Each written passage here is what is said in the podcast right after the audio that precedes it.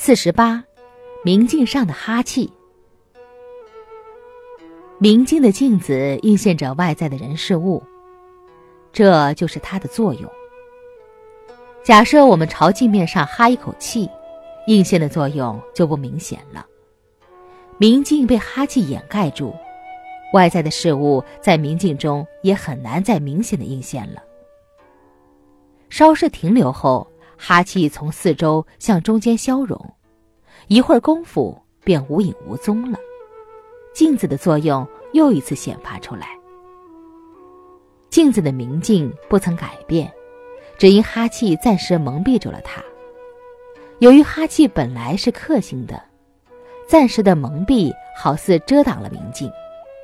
终究，镜子是主人，哈气是客人，驻留的仍然驻留，离开的必然离开。明镜恢复了本来的明镜，他的明镜何曾丢失过呢？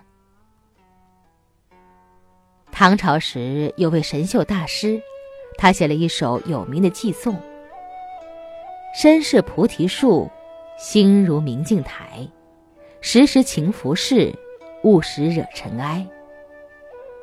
将心比喻为明镜台，烦恼痛苦等比喻为尘埃，用时时勤拂拭的修为方法，力争使心明净，比喻为勿使明镜惹尘埃。他传授的方法比较适合于初学者体悟静思，服侍心灵，必定还原心的明净平静的本来面目。此种方法虽然是见悟者的修为方式，但是在当今时代却是非常实用。拈过来，马上就可以结合到自己的身心上，快速远离痛苦烦恼。用比较直观的分析方法来看哈气，我们就会发现，哈气仅仅是由口中哈出来的一团热气而已，附着在镜子上，暂时可以蒙蔽镜子。等哈气的热量散失了，它肯定会趋于消融，还原明镜的作用。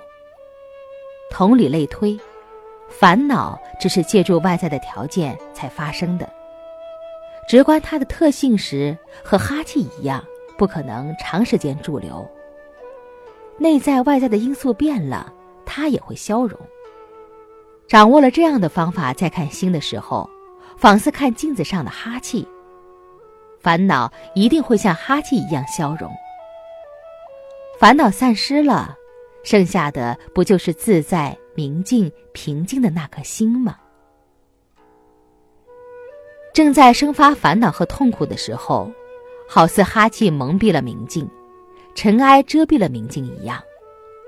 稍事停留，哈气会自然消融，尘埃会被服侍净净。同样。